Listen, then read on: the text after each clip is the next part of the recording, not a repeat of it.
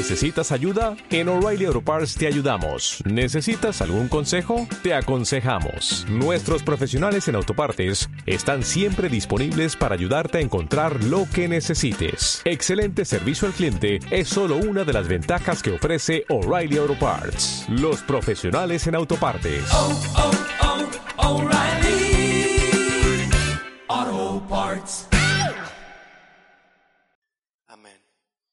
Pues vamos a comenzar con el tema de hoy. El día de hoy, como te comentaba hace un momento, vamos a continuar con los temas de liberación interior. Este es un tema muy polémico. ¿Por qué? Porque te comentaba hace 15 días que casi siempre que tú le dices a una persona que necesita ser libre en su interior, esa persona se defiende. Aún muy posiblemente esa persona te va a atacar. No solo se va a defender, sino te va a atacar. ¿Por qué? Porque a nadie nos gusta tener que cambiar nuestra manera de vivir. Y menos que alguien nos lo diga. Y mucho menos cuando representa un esfuerzo. Pero también esas mismas personas nos podemos dar cuenta fácilmente que el no cambiar cosas en el interior es lo que nos ha llevado a vivir muchos problemas en lo exterior. No sé si nos damos cuenta de esto, yo creo que sí, ¿verdad? Entonces ahí entramos en, en una disyuntiva. ¿Sabes qué? Me siento cómodo con mi vida. Este, estoy en un lugar de confort, pero a la vez me doy cuenta que eso me está afectando en todo lo que hago, en mi interior, en mis relaciones, en mi trabajo, en lo que anhelo. Entonces, ahí en ese momento que todo humano se encuentra ahí de tiempo en tiempo, tú te ves obligado a tomar decisiones. ¿A qué me refiero? A tomar la decisión de no provocar un cambio interior en tu vida, también lo decides. Y seguir viviendo lo mismo si te va bien o algo peor, o tomar la decisión de atreverte a que Dios, el Espíritu Santo y su palabra empiecen a traer libertad a tu interior. El versículo eje para estos temas es, conoceréis la verdad y la verdad os hará libres.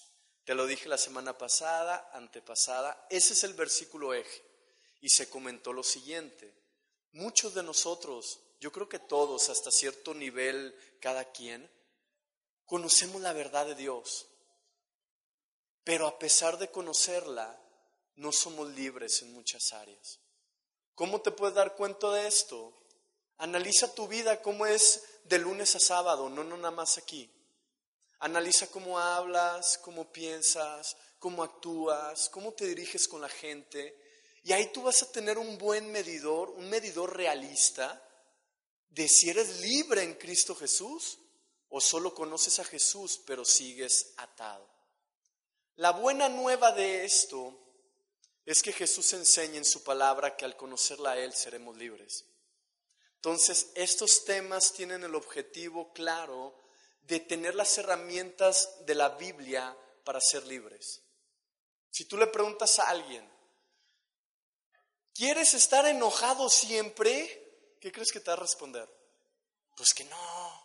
Oye, ¿quieres pensar negativamente siempre? Te va a decir que no.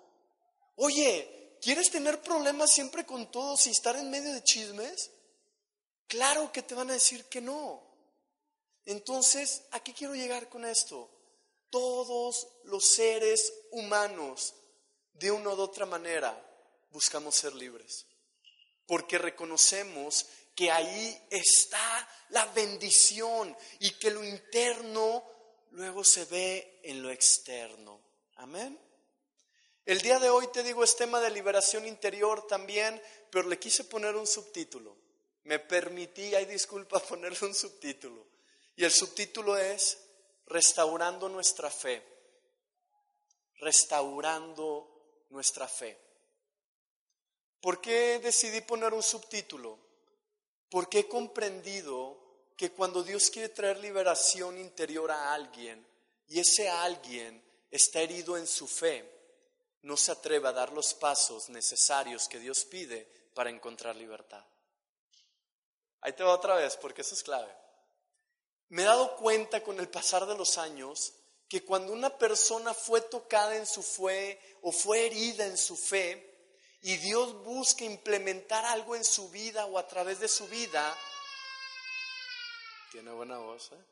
bueno, tiene buen volumen más bien. A veces no necesitaría micrófono. Entonces, me he dado cuenta que cuando un- Dios le dice a una persona, quiero hacer esto en tu vida, viene esto, viene aquello, la gente lo cree, se emociona porque sabe quién es el que se lo habló. Pero si su fe está herida o está empobrecida, esa persona no camina y se le hiere más su fe. Eso es lo que vamos a estar comprendiendo el día de hoy con la Biblia. ¿Para qué? Para que si hoy nos damos cuenta que nuestra fe a cierto nivel está herida, podamos restaurar la fe. Y así lo que Dios nos diga, mira, corriendo hacia su presencia. Para ello acompáñenme a Hebreos capítulo 11, versículo 1, por favor.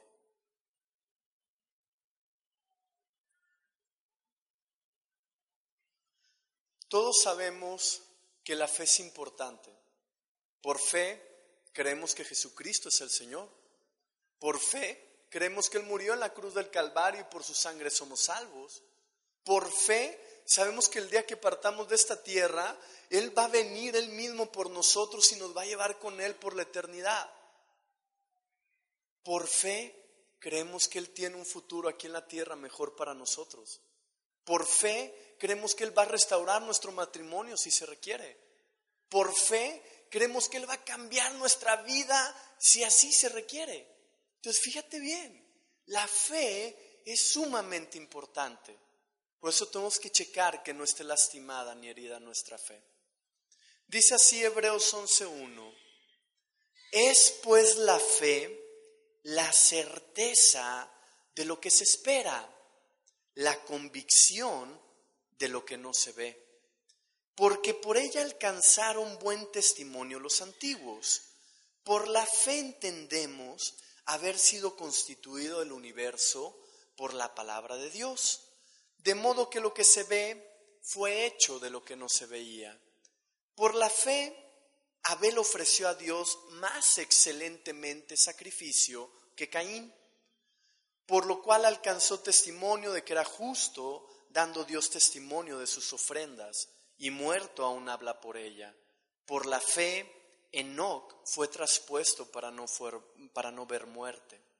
Y así continúa hablando Hebreos 11. Yo te recomiendo que tú lo leas en casa con todo detenimiento, después de haber escuchado esta prédica, obvio. Lo lees en casa y te va a dar una luz muy tremenda.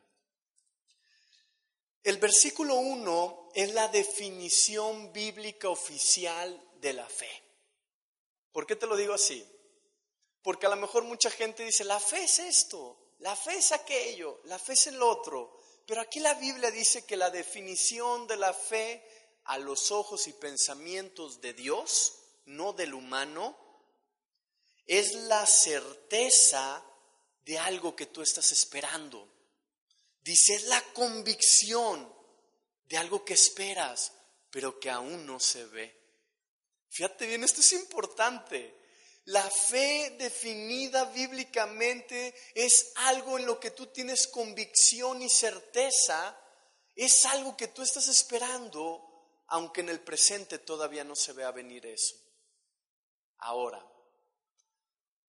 mucha gente no se da cuenta que cada versículo tiene un motivo y tiene una enseñanza única. Por ejemplo, el versículo dice, el versículo 2 dice, porque por ella que alcanzaron. Fíjate bien, aquí hay una verdad muy grande. Dice la Biblia que cuando tú tienes fe, una fe que es una certeza y en una convicción de algo que estás esperando, aunque todavía no se ve, dice la Biblia que esa fe te ayuda, es una gran herramienta para alcanzar. Te doy un ejemplo. Un día yo recuerdo que Dios nos dio una palabra a tres personas y dos de ellos no tuvieron fe ni siquiera para caminarlo. Pero yo sí tuve fe para caminarlo. Y te digo algo, lo que se profetizó, yo sí lo alcancé. Se dijo que íbamos a estar sirviendo a Dios de por vida. Ellos no, no, lo creyeron, no se atrevieron, no tuvieron convicción ni certeza en lo que nos estaban profetizando, aunque aún no se viera. Yo creo que ellos se vieron a sí mismos y no creyeron lo que Dios estaba hablando. Pero aquí dice, por la fe alcanzaron. Lo dice el versículo 3, por la fe que entendemos. Entonces aquí la misma Biblia nos está enseñando que la fe es una herramienta poderosísima, sumamente poderosa. Acompáñame a Santiago capítulo 2, versículo 1.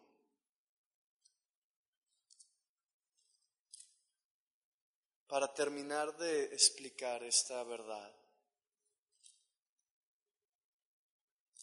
Santiago capítulo 2,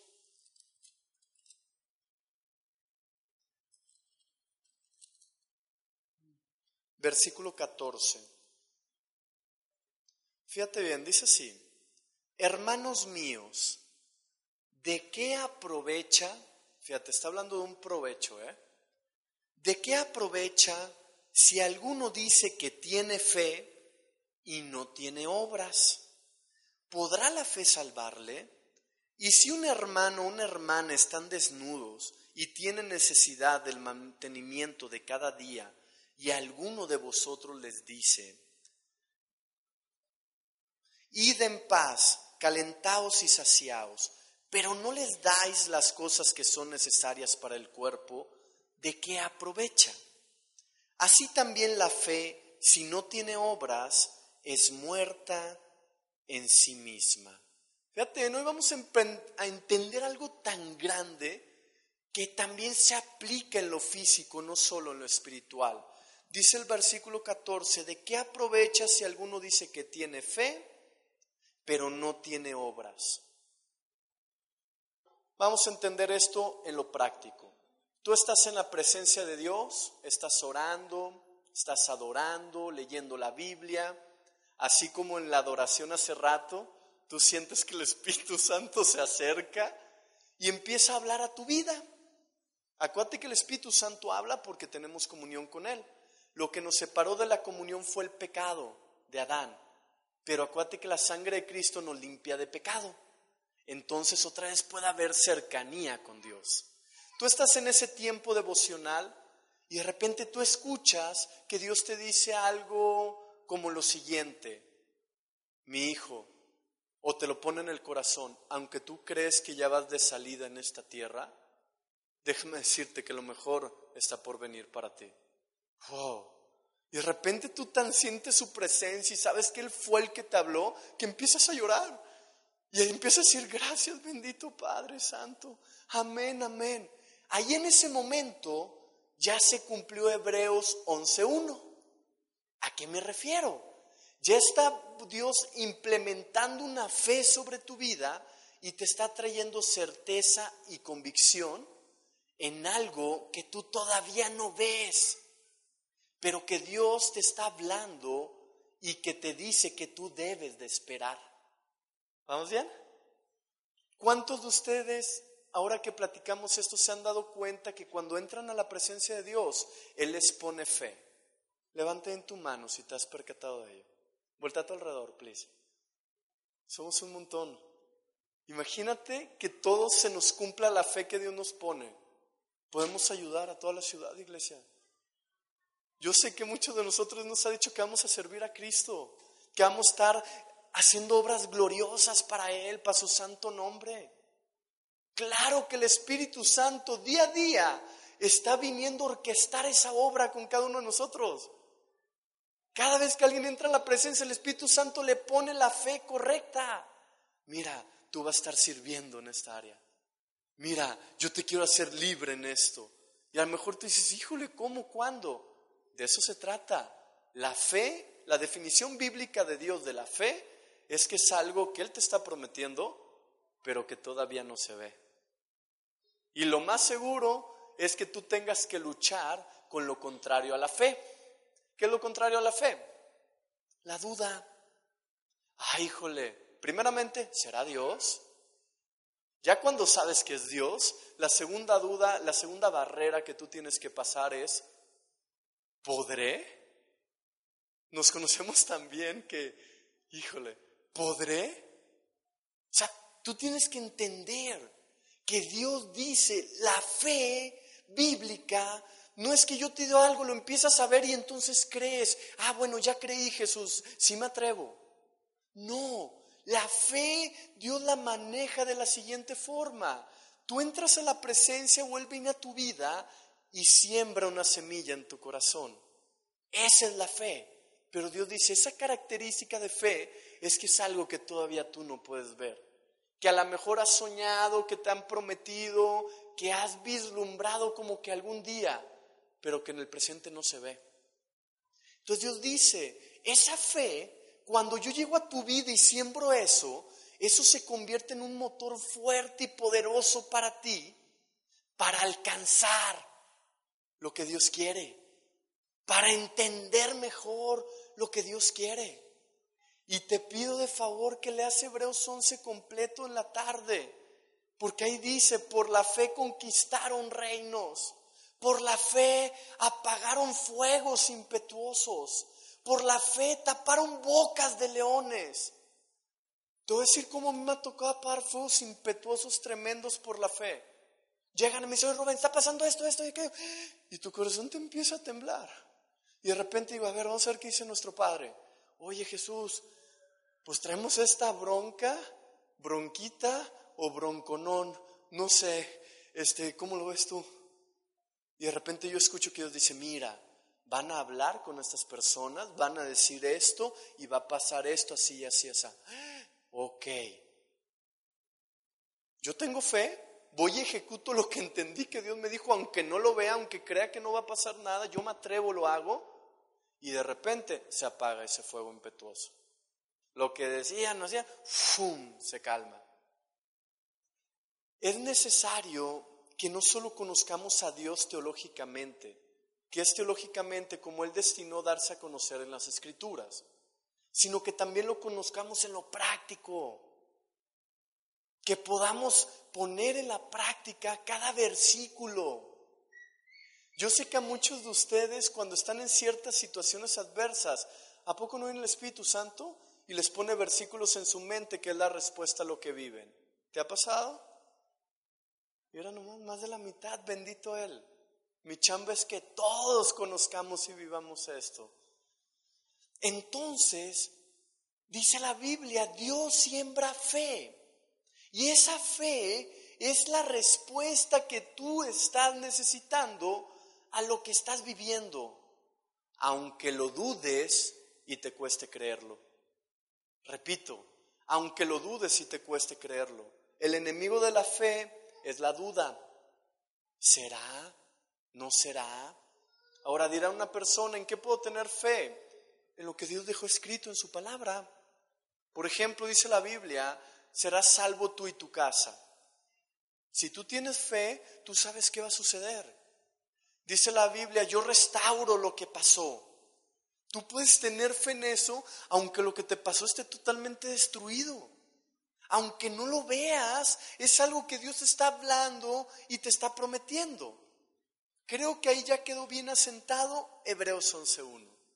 Dios llega en su presencia y te siembra. ¿Qué es lo que sigue de ahí? Lo que, habla, lo que leímos en Santiago 2. Te repito, dice, ¿De qué aprovecha si alguno dice que tiene fe, pero no tiene obras? No sabes cuánta gente yo he escuchado que dice, pastor, Dios vino y me dijo esto y aquello y lo otro. Amén, bendito Dios. Este, ¿Y qué estás haciendo para, para acercarte a ello? Dios dijo que va a restaurar mi matrimonio. ¿Y qué estás haciendo? No, pues nada. Bueno, a ver, ahí te va. ¿Qué estás dejando de hacer? Mínimo ya no estás gritando, ya no te estás peleando. No, pues todo sigue igual. Híjole, ¿sabes qué? Dice aquí la palabra de Dios que si tu fe no tiene obras, dice el versículo 17, la fe si no tiene obras es muerta en sí misma. La fe, si no tiene obras, es muerte en sí misma. O sea, no da fruto. Aunque haya sido el Señor Jesucristo Todopoderoso, Creador y Señor de todo lo que hay en la tierra, sobre de ella y debajo de ella, Dios dice, si tú no te encaminas a la fe que yo te doy, está muerto en sí mismo. O sea, no te da un fruto. Y ahí es donde se puede herir tu fe. Ahí es donde corremos peligros como hijos e hijas de Dios. ¿Por qué? Porque tú dices, te dices a ti mismo, es que Dios no me cumplió. ¿Sabes qué? Es que yo en su presencia escuché que Él me prometió esto, esto y aquello. Y no me cumplió. Se hiere tu fe.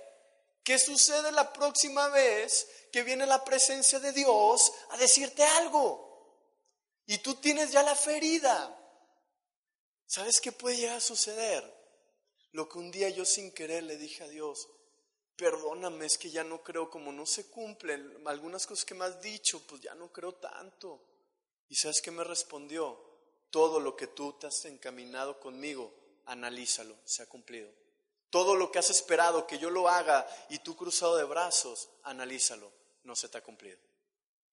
Y al analizarlo me di cuenta que era cierto. Les he dado un ejemplo hace años. De repente la gente me decía, yo entiendo de parte de Dios que tú vas a ser pastor. Y yo, amén, amén, voy a ser pastor. Y me entendía toda la chamba que hasta empezar. Pero luego me decía otra persona. Y otra persona y decía, amén, amén. ¿Y sabes qué? se convirtió en un motor hermoso para mi vida. Pero yo no estaba haciendo nada para llegar. Pasa un año, año y medio, dos años, y yo me decía a mí mismo, bueno, las cosas de Dios toman tiempo, y si voy a ser pastor, pues, pues Dios me tiene que preparar bien, y tres años y nada. Y de repente dije, me lo habré imaginado, ¿qué pasó? Y voy a la presencia y le digo, oye Jesús, ¿te acuerdas que me dijiste que iba a ser pastor? Yo sí quiero. Le digo, ¿qué onda? ¿No me está haciendo más joven? ¿Y sabes qué me contestó? ¿Cuántas veces te he pedido que apagues la tele y te pongas a leer la Biblia? Digo, pues cada rato. Dice, ¿cuándo, ¿cuándo lo haces? Pues 50-50. A veces hago tratos para terminar el programa o la movie. Déjame acabarle y ahorita llego. Me dice, no está sobrando. ¿Cómo te voy a colocar de pastor si no conoce la Biblia? Espero con esto puedas comprender a qué quiero llegar. Dios te dice, te va a restaurar tu matrimonio en oración. Estás llorando y llorando en la presencia de Dios. Ya no puedo. Me casé con un monstruo, una monstrua. A veces me platican lo que oran, hermanos. Las personas, no el Señor. Y yo le dije a Dios que estoy con un monstruo. Oye, ¿y qué te respondió Dios? Pues que ya me calle y que no pelee. ¿Lo estás haciendo? No. Yo sé que su fe que proviene de Dios va a estar muerta en sí misma si no se atreve a caminar lo que Dios le pide. Si es Jesús el que se lo dijo. Sí se va a cumplir, pero nos tenemos que dejar llevar por Él.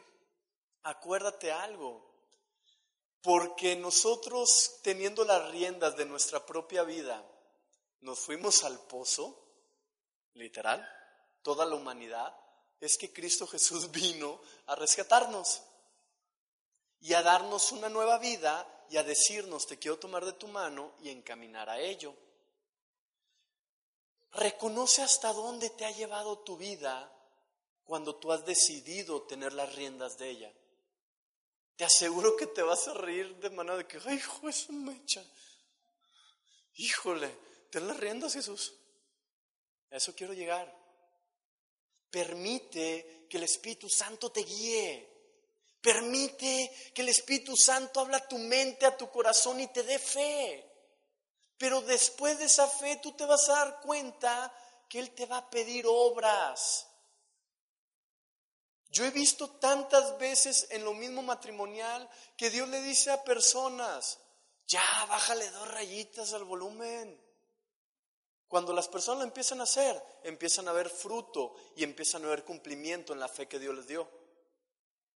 Pero cuando no lo hacen, lamentablemente como aún no comprendemos bien el diseño de la palabra de Dios, nos herimos y nos entristecemos porque decimos, es que Dios me dijo y no me cumplió. Sabemos que Él fue el que nos lo habló, pero como no comprendemos que debe haber también un caminar de obras que Él va marcando la pauta, en nuestra ignorancia o falta de entendimiento, creemos que Él no cumplió. Y eso hiere nuestra fe. ¿Por qué? Porque aunque no estamos poniéndolo por obra, en nuestra mente y corazón sí lo estamos esperando. Y si estamos esperando que Dios no lo cumpla, entonces conforme pasa el tiempo y ves lo contrario o llega el cumplimiento del tiempo para que se diera y no se da, ¿qué te pasa? Se lastima tu fe. ¿Cuál es el problema de ello? Que el día de mañana, porque va a pasar, el Espíritu Santo vaya otra vez a ti de manera especial a sembrarte una fe.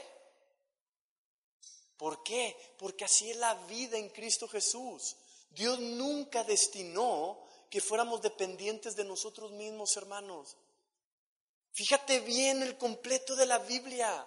Dice, yo no te desamparo, yo no te dejo, yo te sano, yo te libero, yo te ayudo, yo te consuelo, yo te abrazo, yo te doy patrimonio. Analiza el completo de la Biblia. En ningún momento Dios destinó que fuéramos independientes. Al contrario, estructuró todo de tal forma que fuéramos dependientes y cercanos de Él. Dijo, yo soy el papá, ustedes los hijos. Es una estructura familiar. Tú tienes hijos pequeños, ellos dependen totalmente de ti. Es lo mismo. ¿Qué es lo que sucede cuando no entiendes esto? Como no comprendes, crees que es de esta manera, que se puede de aquella y que como quiera va a suceder lo que te prometieron. Y repito, ahí viene, ahí comienza el problema. Porque las próximas veces que Dios te quiera incitar a caminar en fe algo, difícilmente tú vas a creer o querer. No, no pasa nada. Mucha gente, ¿sabes que por eso se va de la iglesia? No, es que Dios no cumple. No, no, no. Y cuando en realidad Dios tenía cosas hermosas para ellos, pero se requería que se dejaran guiar. ¿Por qué? Porque Dios les da promesa de lo que ellos no pudieron. Ahí damos por hecho que no saben cómo hacerlo realmente. Dependemos de que Dios nos guíe a llegar al cumplimiento. Amén. ¿Vamos bien hasta aquí? Top intentar llevar a al recuerdo de cuando te convertiste a Cristo Jesús, para que entiendas cómo tenías fe y a la vez tenías obras, aunque no estabas muy consciente de ello. Llega Cristo Jesús a tu vida, te cambia la vida, te sientes súper bien, te sientes feliz, tranquilo, con una esperanza viva de algo mejor. ¿Y qué sucede? Te congregas en una iglesia y empiezas a aprender de la Biblia. ¿Y qué sucede? ¿A poco no empezaste a caminar lo que decía que hicieras y empezaste a dejar de hacer lo que decía que no hicieras? ¿Quiénes hicieron eso al inicio, que se convirtieron? ¿Verdad que no batallabas? ¿Sabes por qué yo no batallaba en lo personal? Porque decía, ah, el Dios Todopoderoso me está hablando a mí. Y dice, todo lo que me diga, deme aquí. Fíjate bien, tú mismo, tú mismo estás reconociendo que cuando llegó Jesús a tu vida, tú empezaste a tener fe en cosas. Y no solamente tuviste fe, sino que también tuviste obras. Amén. Yo me acuerdo cuánto crecí al inicio. Dios me decía, no hagas esto, ya no lo hacía. No digas malas palabras, pues ya no decía. No esto, ya no lo hacía. No había cosa que Él me dijera y yo no hiciera. Y toca casi y esto, pues con la pena del mundo ahí te voy. ¿Sabes qué? Alcance y alcance y alcance, entendiendo, entendiendo, de gloria en gloria en Cristo Jesús. Pero después me malacostumbré. ¿A qué me malacostumbré? A escuchar la voz de Dios y aprender a esquivarme cuando algo que decía no me convenía. Adré, me aviento así de cabeza porque yo sé que todo nos pasa, para que puedas entender a fondo de lo que te hablo. Llegaron momentos en el que no sé cómo lo hice, pero aprendí como a que se apagara un poquito la voz de Dios cuando no me convenía. Hasta que llegaron los frutos de eso. Hasta que me di cuenta que yo ya no era el mismo, que ya no escuchaba tanto a Dios, que ya no estaba tan ungido como antes, que ya no vivía todos los días diosidencias. ¿Qué es eso? Cuando ves la mano de Dios a tu favor día con día. Ay, mi Señor acomodó esto. Ay, mi Señor hizo aquello bendito. Me empecé a dar cuenta que eso ya no estaba. Y me dolió mucho. Me di cuenta que casi era igual que alguien que no tenía Jesús. Luego me percaté estaba peor, porque ellos no lo conocían y yo sí. Ellos no, yo no tenía excusa, ellos sí. Y sabes qué, me le dije a Dios, ya no me gusta como soy. Y sabes qué me dijo, hazme caso, te quiero guiar desde siempre. Y me empezó a explicar, en las mañanas yo necesito que te hinques mínimo media hora y platiques conmigo. En las tardes yo necesito que leas tantos capítulos de la Biblia.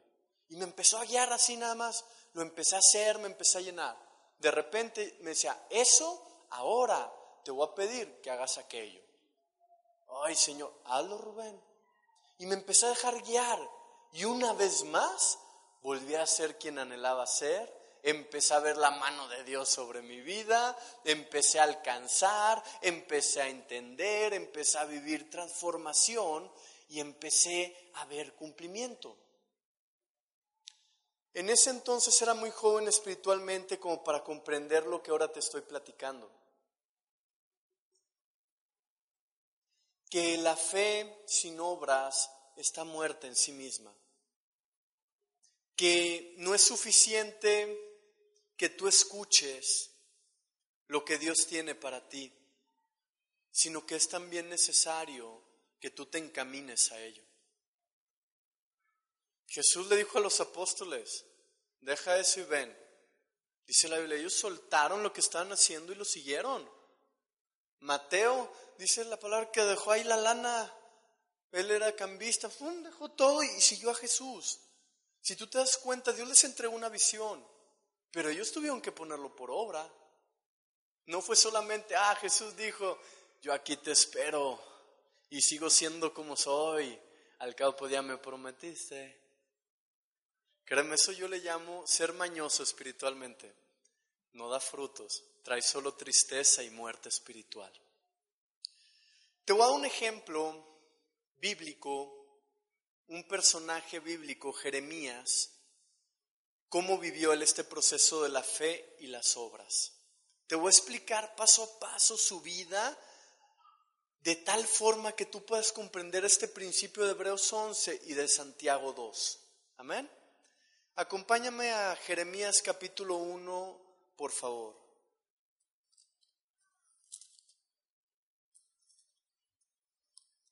Hoy el propósito de Dios es restaurar nuestra fe. ¿Para qué? Para que lo que Él ponga en nosotros tengamos la capacidad de caminarlo.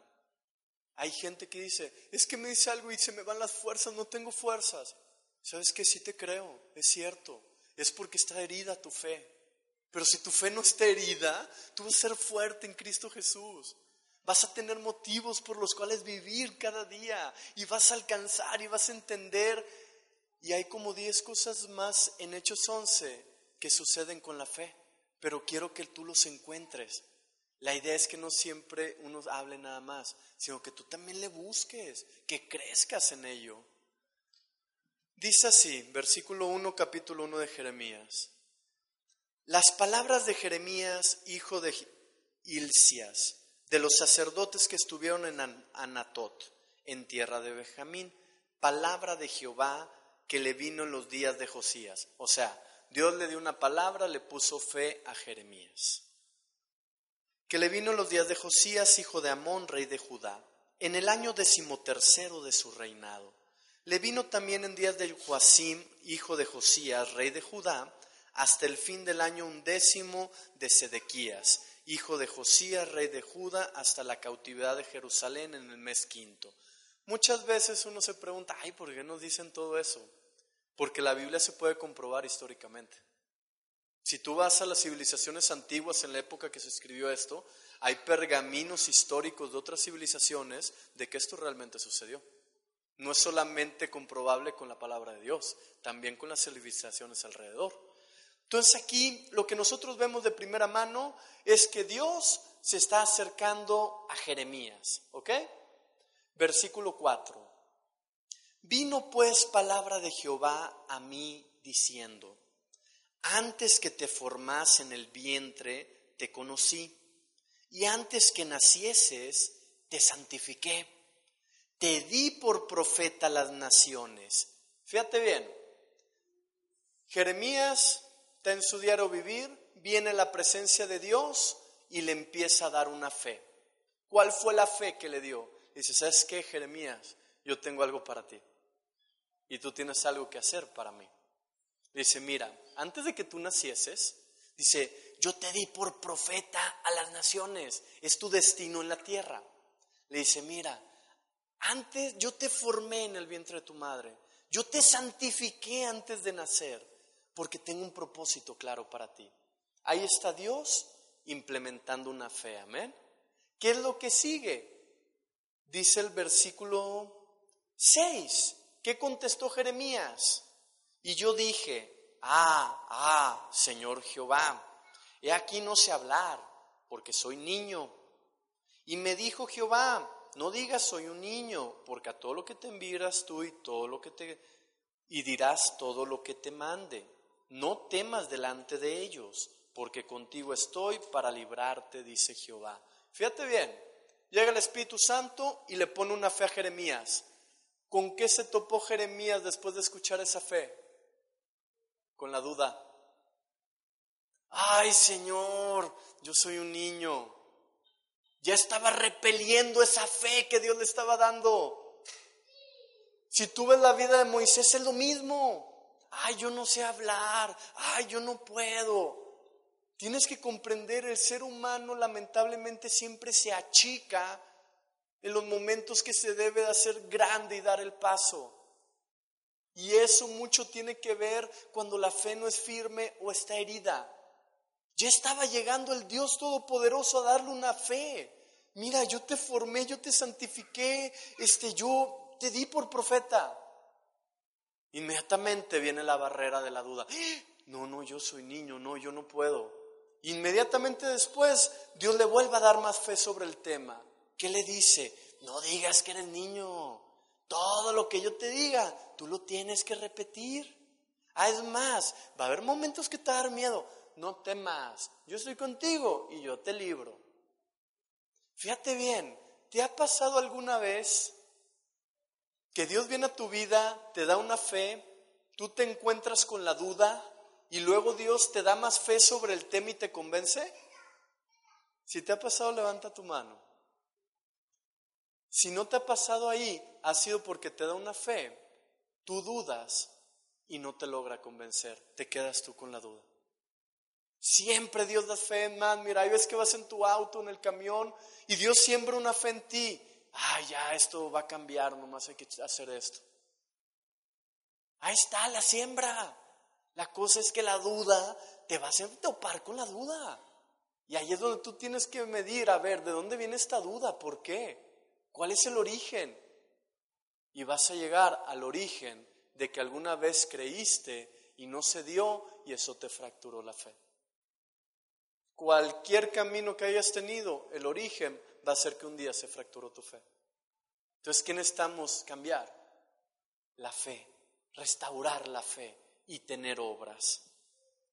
Versículo 9 dice, y extendió Jehová su mano y tocó mi boca, y me dijo Jehová, he aquí he puesto mis palabras en tu boca. ¡Wow! ¿A quién no, no lo ha dicho? Yo sé que aquí hay varios que dice, cuando hables voy a ser yo. Ahí está. Versículo 10. Mira que te he puesto en este día sobre naciones y sobre reinos para, habla del propósito, para arrancar, para destruir, para arruinar, para derribar, para edificar y plantar. Obviamente en los propósitos de Dios. ¿Qué estaba diciéndole Dios a Jeremías? Vente para acá, quiero que seas mi brazo derecho. Yo voy a moverme en la tierra a través de ti. Dice, y a través de ti voy a arrancar cosas, voy a derribar cosas, voy a construir cosas, voy a edificar cosas. Ya estaba la fe bien planteada, ¿no? Mira, tú vas a ser profeta, tú vas a las naciones, nadie te va a hacer frente, yo voy a ser, tú vas a ser como mi boca y te voy a usar para poner y quitar a como yo he destinado. Ya se había tratado la duda, Dios ya le había dicho, mira, yo voy a hacer esto, no temas. Ya estaba todo sucediendo, amén. Empieza el llamado de Jeremías. Jeremías se atreve, camina con Dios. Y del capítulo 2 al capítulo 15, tú vas a ver un Jeremías poderoso. ¿Por qué un Jeremías poderoso? Porque dice la Biblia que Dios le decía qué hacer y él iba y lo hacía. Si quieres, mira, date la lectura. Y de oí que Dios me dijo esto. Y fui y lo hice. Y oí que Dios me dijo aquello. Y fui y lo hice. Entonces, del capítulo 2 al 14, vemos un Jeremías que está redegurgiendo a toda la nación de Dios. Que está hasta cierto punto logrando que vuelvan sus ojos a lo que es correcto. Pero acompáñame Jeremías 15:15, 15, por favor. Siempre hay pero, Esperemos aquí en la iglesia se quiten ya en el nombre de Jesús. Para eso son estos temas. Jeremías capítulo 15, versículo 15, aquí está hablando el profeta con Dios. El profeta que Dios llamó, el profeta que Dios le, le dio fe, el profeta que empezó a caminar y empezó a alcanzar lo que Dios le decía empezó a entender lo que Dios le decía y empezó a ver de gloria en gloria la mano de Dios en la tierra. Fíjate lo que dice esa misma persona un tiempito después. Tú lo sabes, oh Jehová, acuérdate de mí y visítame. O sea, ven y háblame, ¿no? Y véngame de mis enemigos. O sea, este ya está pidiendo venganza, imagínate. Véngame de mis enemigos no me reproches en la prolongación de tu enojo. Sabes que por amor de ti sufro afrenta. Fueron halladas tus palabras y yo las comí. O sea, que está diciendo? Te creí. Y tu palabra me fue por gozo y por alegría de mi corazón. Que está diciendo? O sea, lo creí, lo caminé y vino gozo y alegría a mi corazón porque tu nombre se invocó sobre mí. O sea, Jeremías constantemente estaba cerca de Dios. Oh Jehová, Dios de los ejércitos, no me senté en compañía de burladores, ni me engreí a causa de tu profecía. O sea, que decía, no se me subió cuando veía que todo se cumplía y que todo lo que me decía sucedía. Él mismo está diciendo, lo que me dijiste se cumplió. Sí se cumplió. Dice, es más, tan se cumplió que ni me la creí que fuera yo y me puse a gano. Dice, ni me engreí a causa de tu profecía, me senté solo porque me llenaste de indignación. Fíjate bien, esto está grueso, ¿eh? Y Jeremías ya le está echando la culpa a Dios de algo. Está diciendo, Señor, tú me llenaste de indignación. Le está diciendo, Señor, por amor a ti, yo traigo broncas todos los días. Señor, ya destruye a los que me están molestando. Fíjate bien cómo está hablando, cómo se está expresando a Dios. ¿No puedes ver a alguien que está hablando herido ahí? ¿No lo puedes notar? Está hablando a alguien herido. Dice la Biblia que la abundancia del corazón habla la boca. Seguimos leyendo, versículo 18. ¿Por qué fue perpetuo mi dolor y mi herida desahuciada? no admitió curación. Serás para mí como cosa ilusoria, como aguas que no son estables. Fíjate, esto está tremendo. ¿Qué está diciendo? Ya lo que tú eres y hablas a mí, para mí es como una ilusión. O sea, es como algo que ojalá algún día se dé. Pero ¿qué pasó? Si Jeremías en el capítulo 1 dudó, Dios lo afirmó, se cuadró y empezó a caminar.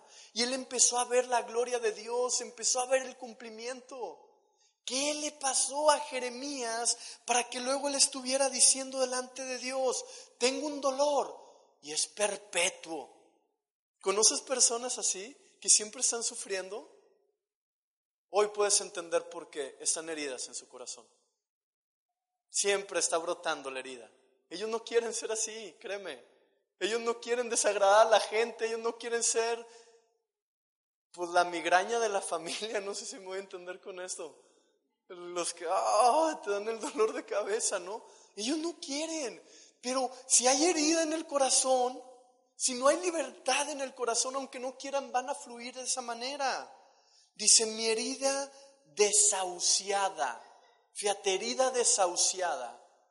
¿Cuándo se le dice desahuciado algo? Cuando ya le intentaste por acá, le intentaste por allá, le intentaste por más allá y ya te diste o ya estás convencido más bien de que no hay manera. Fíjate bien lo que está diciendo él. Mi herida desahuciada no admitió curación. Eso es importante. Casi siempre las personas que están heridas no admiten curación. Pelean, se defienden, atacan aún al Señor cuando viene a tratar de quitar esas heridas.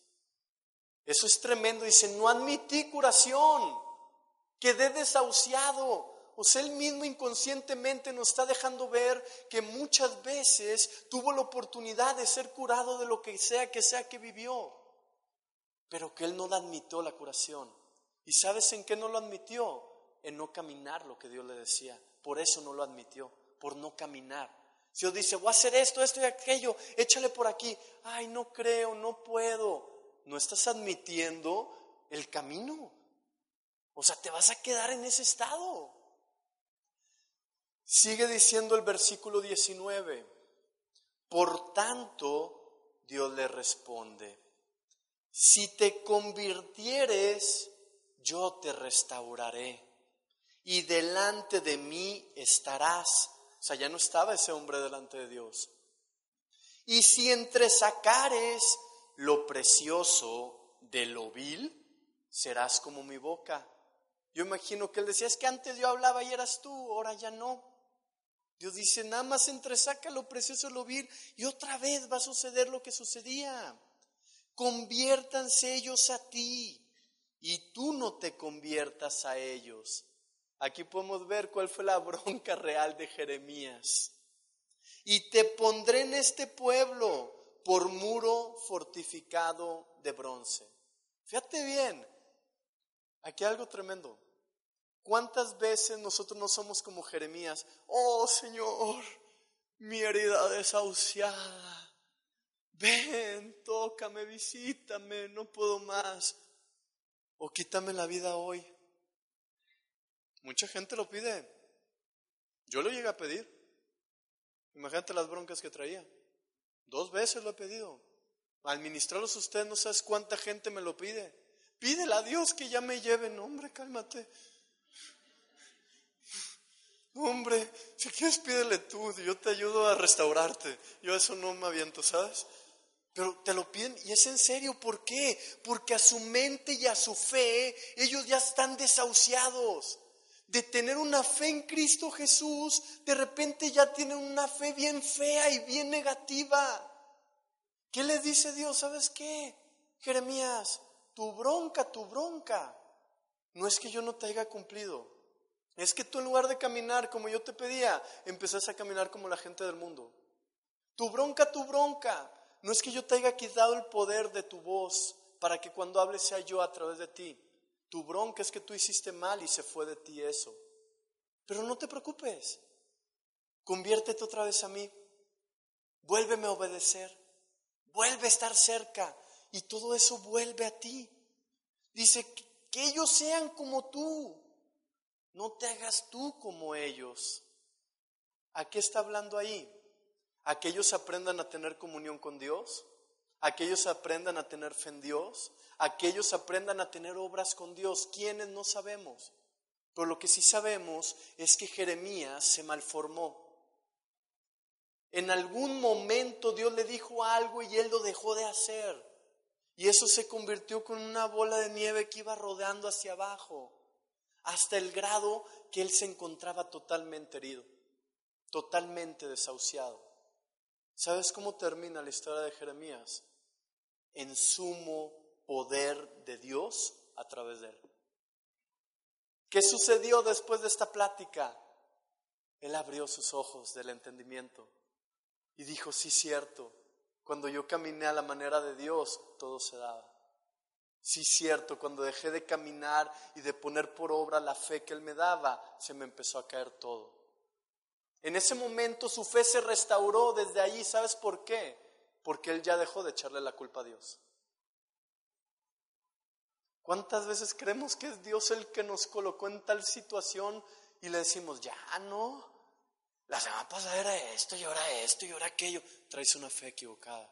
Necesitas ir a su presencia y escuchar que Él te va a hablar. Te aseguro que te va a hablar, porque eres su hijo y su hija. La bronca, lo difícil no es que Dios te hable y tú escuches, es que tú le creas y camines. Y de eso se trata el tema del día de hoy, iglesia. Dios quiere restaurar nuestra fe para atrevernos a caminar. ¿Cuántas cosas Dios nos ha puesto fe y no creemos? Y no nos atrevemos. O si creemos nos achicamos. Es porque nuestra fe está herida. Imagínate un día yo le dije a Jesús, claro que cuando que me acuerdo le digo, perdón, perdón, perdón. Un día le dije a Jesús, mira, pues haz esto que me dices, pues si no se cumple, me puedes perder. Imagínate. Ahorita soy chistoso, pues se lo en serio. ¿Y sabes cómo se lo expresé? Se lo desglosé para que entendiera que era en serio. Le dije, si tú me dices algo y no se da, dije, al rato que me digas otra cosa, yo no te voy a creer. O sea, no creas que era tan manipulador. Era en el sentido de, me has dicho cosas que no se me han cumplido. Al rato, si tú en esto no se da, yo ya no voy a creerte. ¿Y sabes qué me dijo? No tienes vergüenza, haz lo que te pido. Y entendí, entendí. Sí, no se me había cumplido porque yo no estaba caminando. Otro día llego y le digo, oye, tú me dijiste esto y, tengo tres semanas trabajando en esto, 18 horas diarias y no se cumplió lo que tú dijiste. ¿eh? Y, y le digo, yo trabajé por esto. Y me dice, yo también, no lo estabas haciendo tú solo. Me dice, yo también perdí aquí. Dice, y yo no fui el que hizo que perdiéramos, fuiste tú. Acuérdate que te pedí cuidado con esto, que hicieras aquello y que checaras esto otro, no lo hiciste. ¿Me das oportunidad de hacerlo otra vez por FIS? Esa es la mejor opción, ¿sabes? Perdóname y dame chance. Esa era la clave o el tip poderoso del rey David. Se da cuenta que había cometido un error. Perdóname, perdóname, no apartes tu espíritu de mí. Dame chance de cambiarlo. Dame chance de mostrártelo, Jesús. Entonces, ¿qué necesitamos nosotros aquí ver? Dios le pide, fíjate bien, versículo 19 volvemos. Si te convirtieres, yo te restauraré. Le da fe y le da promesa. Delante de mí estarás. Lo dice, otra vez fe. Si entresacas lo precioso de lo vil, o sea, si te atreves, le promete que será como su boca. Luego le vuelve a dar otra fe y le dice, si ellos se convierten a ti y tú no a ellos, dice, te prometo que te pondré en este pueblo como muro fortificado. Fíjate bien cómo es la interacción de Dios. Él viene, te habla algo y te promete lo que va a suceder si tú haces ese algo. Ahí están las maneras. ¿A poco no has escuchado que Dios te dice, mira, voy a hacer esto, esto y aquello en tu vida? Y te va a pasar a esto. De ahí lo que sigue es que tú tengas obras, que reconozcas que si no lo pones en práctica, esa fe está muerta en sí misma. Estás esperando pasivamente algo que no va a llegar hasta que tú pongas la parte que a ti te toca. Por último, Salmo 126, por favor.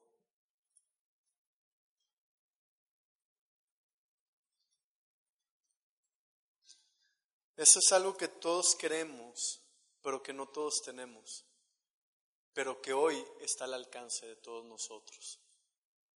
Así que atentos. Salmo 126, versículo 1 dice lo siguiente. Cuando Jehová hiciere volver la cautividad de Sión, seremos como los que sueñan.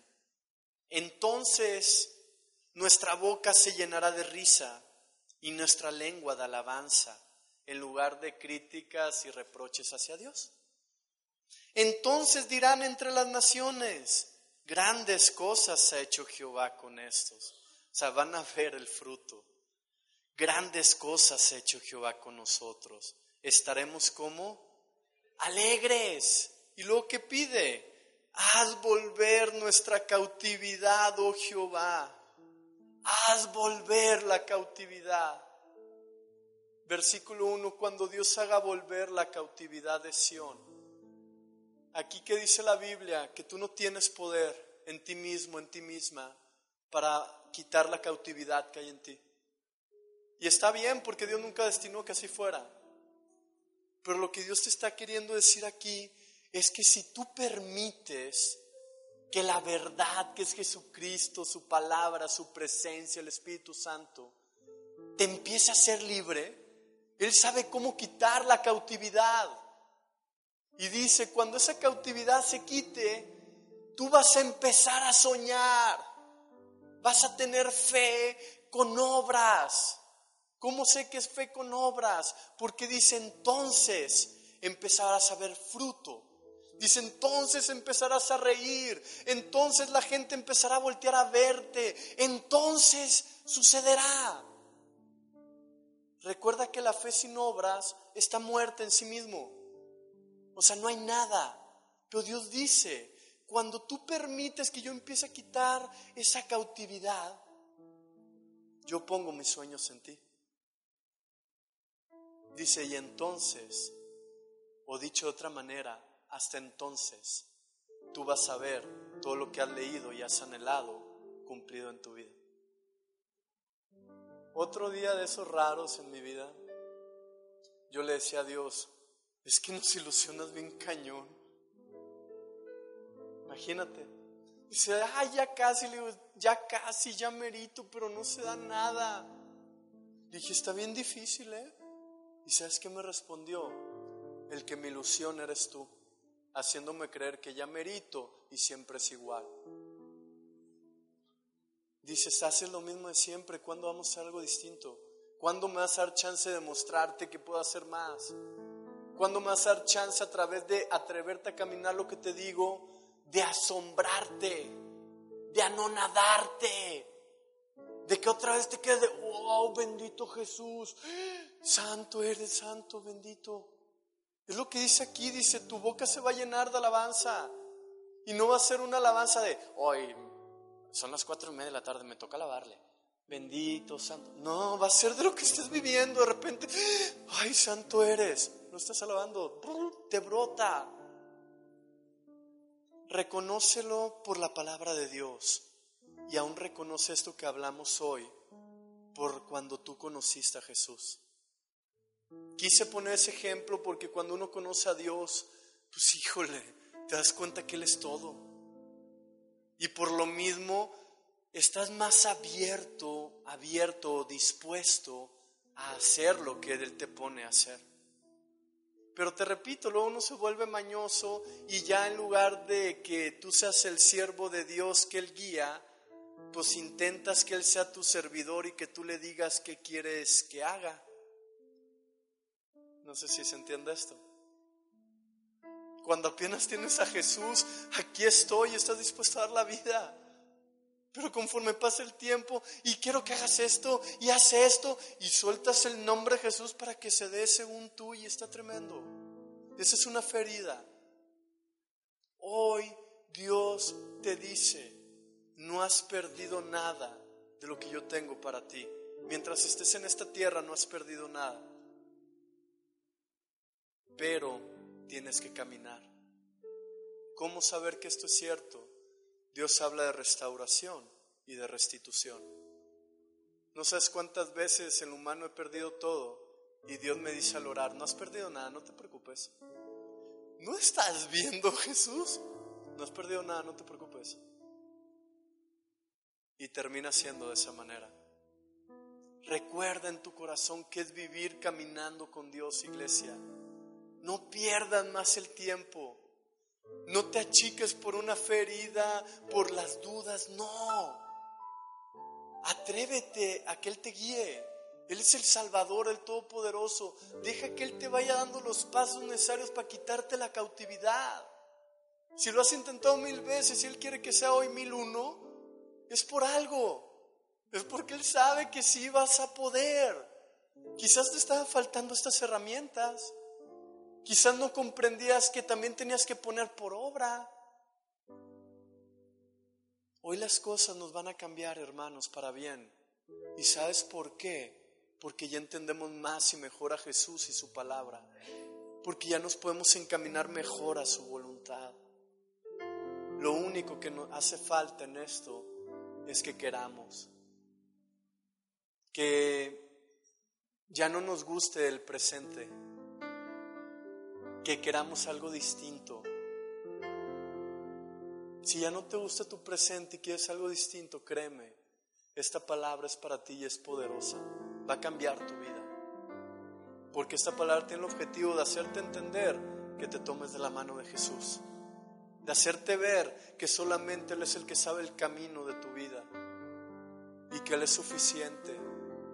Mira, si en nuestras caídas, en nuestros problemas, en todo aquello que no es bueno, Él está ahí y nos saca adelante, yo sé que lo hemos visto.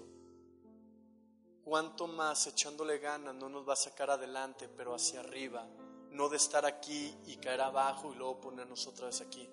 Siempre Él es fiel. Yo sé que esto te va a checar. Cada vez que estás aquí te caes y le pides, Él te levanta y te dice cómo. Y si te vuelves a caer, te levanta y te dice cómo. Somos expertos en esto. Es más, hay gente que nunca está con Jesús hasta que está aquí y de volada se levanta y se va.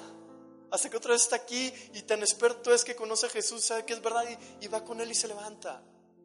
Pero de lo que Dios nos está hablando es ya no tanto esto, de, de la mitad hacia abajo, de donde estás hacia abajo. Si lo requieres, Dios lo hace. Dios nos está hablando de donde estamos hoy hacia arriba. Así como te ha respaldado para sacarte de las broncas, así como te ha librado, como ha hecho tantas cosas, Él puede hacer lo mismo pero hacia arriba, abrirte puertas donde no lo hay. Pero necesita que camines con Él. Por eso Él dijo que nos hacía uno. Nosotros vivimos en Él y Él en nosotros. Por eso lo dijo porque Él quiere tener todo que ver con nosotros. Si tú quieres hoy, mira, ahorita que adoremos, pregúntale, ¿qué hago? Dame fe. Y yo sé que te va a hablar. Lo que sigue es que lo camines. Y yo creo que hoy terminamos los mensajes de liberación interior, porque esto es como una transición para aprender a caminar con Dios en la tierra. Amén. Próxima semana vamos a aprender cómo tener a Dios de la mano y cómo no separarnos y caminar con Él. En la fe con obras. Fe, obras es el siguiente diseño de las predicaciones. Fe y obras. Nos ponemos de pie, por favor. Yo no sé cómo veas tú a Dios, no sé cómo ves tú la iglesia. Me encantaría saberlo, pero déjame decirte algo. Si yo no lo sé, no es tan importante. Pero sí es muy importante que tú lo sepas. Es importante que hoy tú seas sincero y sincera contigo y te preguntes, ¿cómo veo yo a Jesús? A lo mejor te vas a dar cuenta que estás peleado con Él por algo. Ponte a cuentas. A lo mejor te das cuenta que lo ves como un Dios muy lejano. Ponte a cuentas y pídele que esté cerca. De eso se trata, hermano. Dios no es juicio ni condenación es revelación y entendimiento para salvación y vida. Vamos a orar, vamos a pedir a Dios que nos ayude en esta área. Y que durante la semana podamos estar viviendo esa fe que Dios da. Porque déjame decirte que la fe da vida y podamos caminarla también, que se rompan esos obstáculos, que se destruyan en el nombre de Jesús. Bendito Padre, Señor, no está por demás decirte que todos te amamos. Quizás no a la manera que tú esperas, pero todos te amamos y, y te creemos y queremos vivir en ti de una manera mejor. Perdónanos si no lo hemos hecho. Aún nosotros sufrimos al ver que no podemos ser lo que tú quieres. No lo hacemos adrede, Padre. Yo sé que tú lo sabes. Perdónanos, por favor.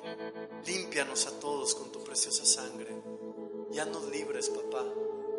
Queremos conocerte en espíritu y verdad. Necesitamos conocerte en espíritu y verdad, Señor. Necesitamos entrar en lo que tú tienes para nosotros. Porque la vida en la tierra no es muy agradable sin ti, Padre. No le hallamos mucho sentido. Por favor, Señor, toca nuestro espíritu, toca nuestro ser el día de hoy. Háblanos, danos fe, Padre, en lo que tú sabes que requerimos. Haznos volver a tener alegría en el corazón. Haznos volver a soñar, Jesús, como aquella vez que llegaste a nuestras vidas y, todo fue mejor y pudimos ver el fruto de ello. Hoy te decimos, queremos ser tratados por ti.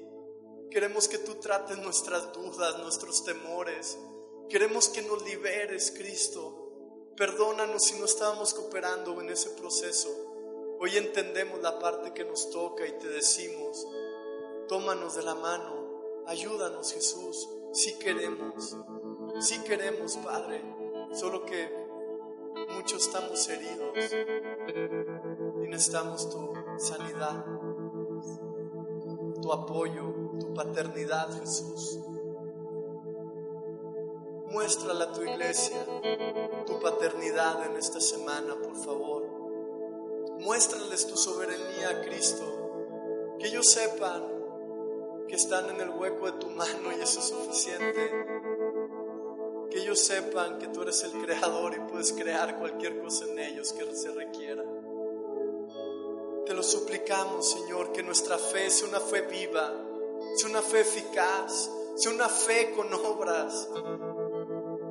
Ayúdanos a creer en un futuro mejor, Señor. Entiendo que nuestra fe se está purificando, iglesia. Dios quiere sacar lo mejor de nuestra actitud y, y nuestro corazón hacia Él. Si tú sientes el levantar palabras bonitas hacia Él, es porque el Espíritu te está ayudando a que lo hagas, a que estés a cuentas con Él, a que te unas una vez más de la manera correcta y necesaria.